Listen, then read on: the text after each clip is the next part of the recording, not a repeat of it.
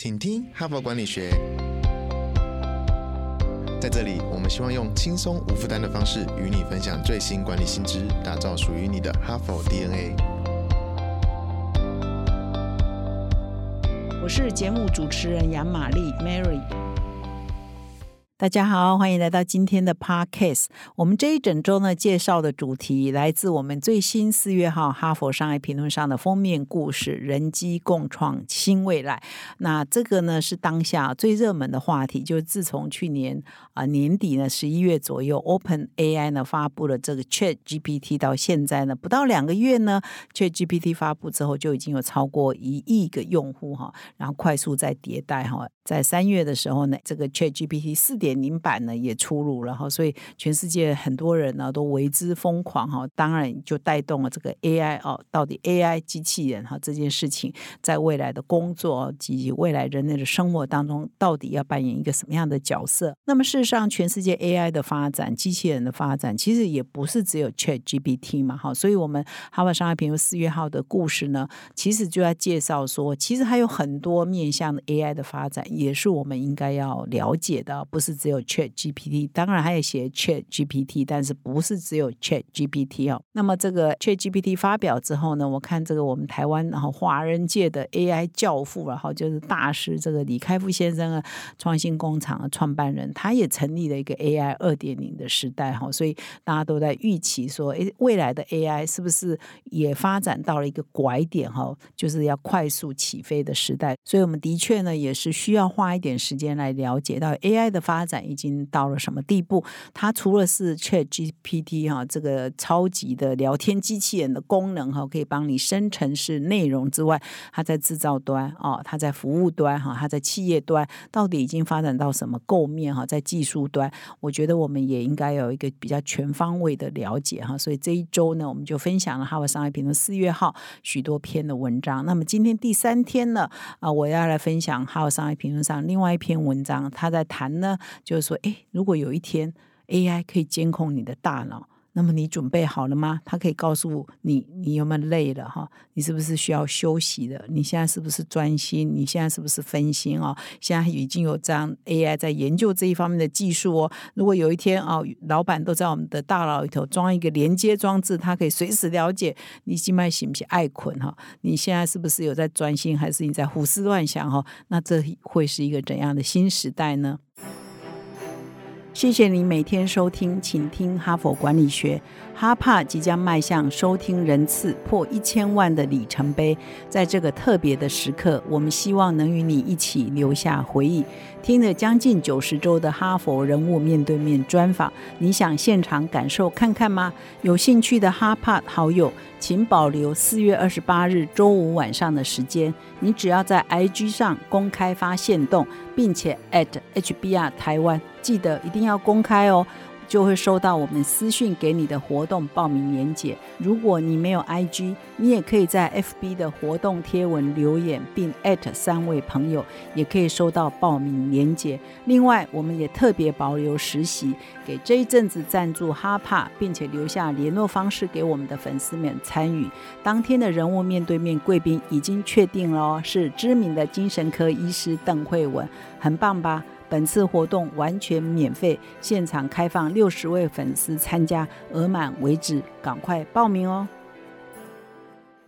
那么今天呢，我要分享的这一篇文章啊，作者呢叫尼塔啊法拉哈尼，他是 Duke 大学的法学跟哲学的杰出讲座教授。事实上，他也在研究说，当 AI 哈已经越来越厉害，它可以监控人的大脑的时候呢，到底这个有没有违反这个伦理了哈？因为当 AI 可以监控我们在想什么啊？我们这是不是有隐私的问题哈？所以这些也因为 AI 越来越进步呢，就引发了很多这样的讨论啊。那尼塔法拉哈尼呢，就是这篇文章的作者，所以他除了在了解说 AI 的发展趋势哈，应用在监控人大脑这个技术发展之外呢，其实他也。在探讨伦理的问题，他担任过这个国际神经伦理学会的主席，美国国家卫生研究院大脑计划神经伦理工作的共同负责人。目前呢，也是美国国家科学工程跟医学学院的呃神经伦理的学家，所以呢，他同步呢这一篇文章除了探讨这个技术 AI 的发展之外，也在探讨伦理隐私哈。这篇文章一开头开宗明义就讲了一句话，就监控大脑的时代已经揭开了序幕。所以呢，很多神经科学家跟人工智慧专家正在合作哦，产生很多新的这个技术哈，跟很多新的产品。所以呢，全球的神经科技的市场呢，正以百分之十二的年复合成长率啊在成长，到二零二六年呢，可以达到，也就是三年后可以达到两百一十亿美元的市值。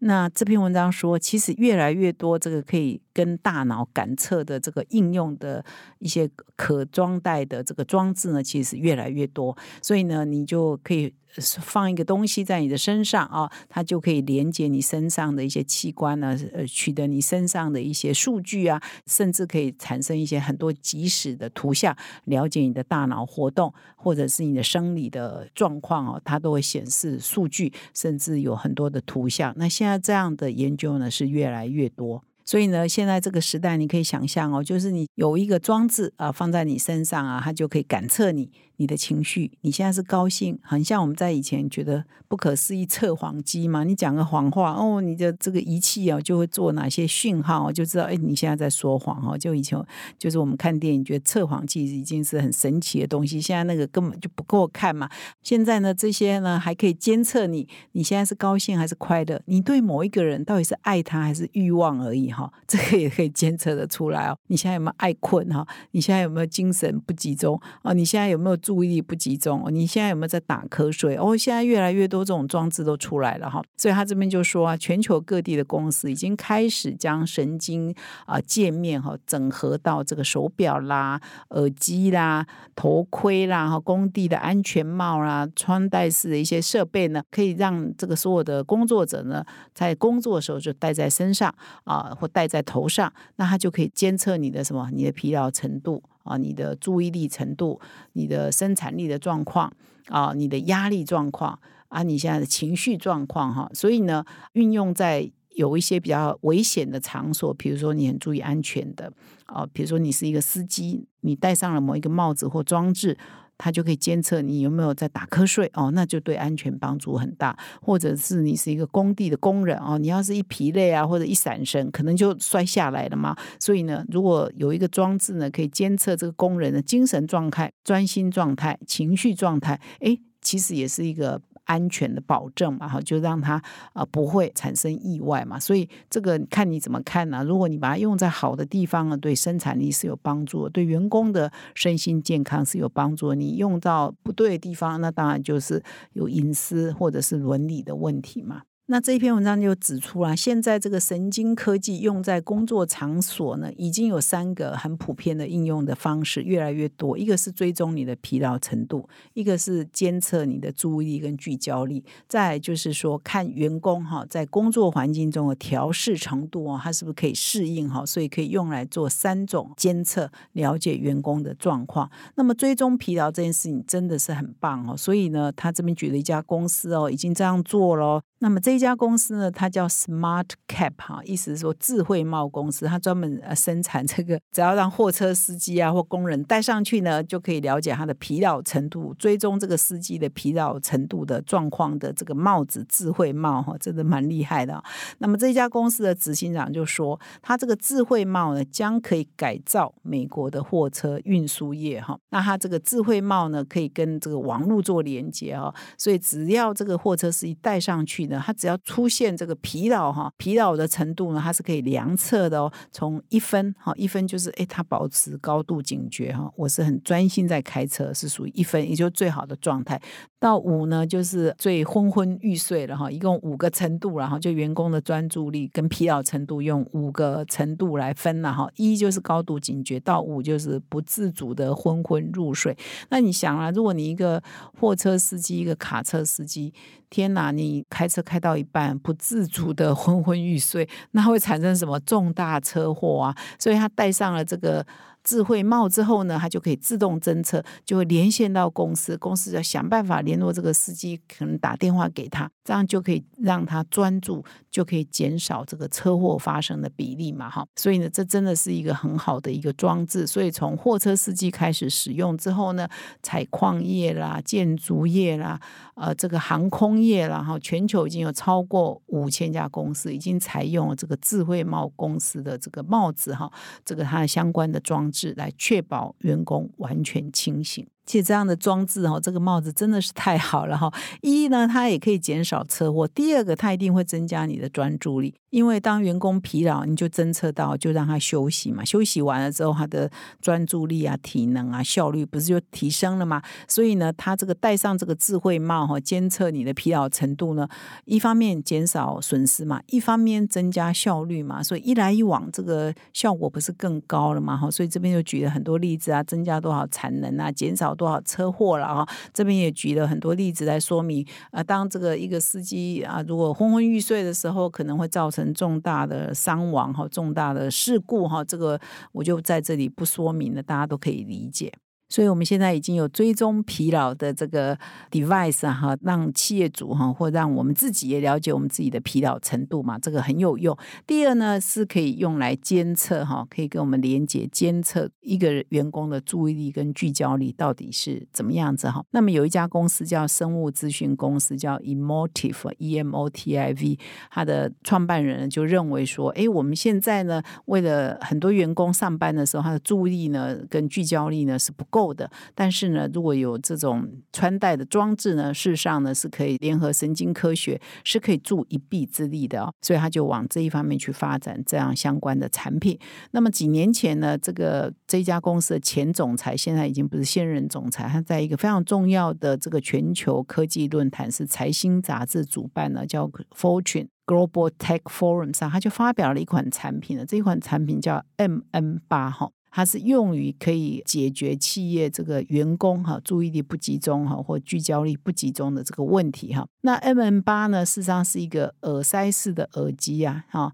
就是很看起来就很像是一个耳机，它只透过两个电极哈，每个耳朵呢各放一个。好，那把这个 M M 八呢各塞在一个耳朵哈，那这个呢就可以让雇主可以及时的监测员工啊目前感受到压力到底是高还低，以及目前这个员工的专注力到底是高还低。那么后来这个 Emotive 这家公司就跟德国非常有名的 S A P 合作，创造了一个产品叫 Focus U X 哈。那么这个系统呢，是也可以监测员工的大脑的状态，并且及时将个人化的资讯，就这个员工的大脑的注注意的状态、压力的状态，就回馈到这整个系统。那么 SAP 呢，就认为说这样的一个监测系统呢，其实是对员工是有帮助的哈。而且呢，尤其呢，当员工注意力不集中、压力很高的时候，他们可以及时的找出来，那想办法呢，去解决这个员工的问题。第三呢，说这这些穿戴式的这个神经科学连接的这些装置呢，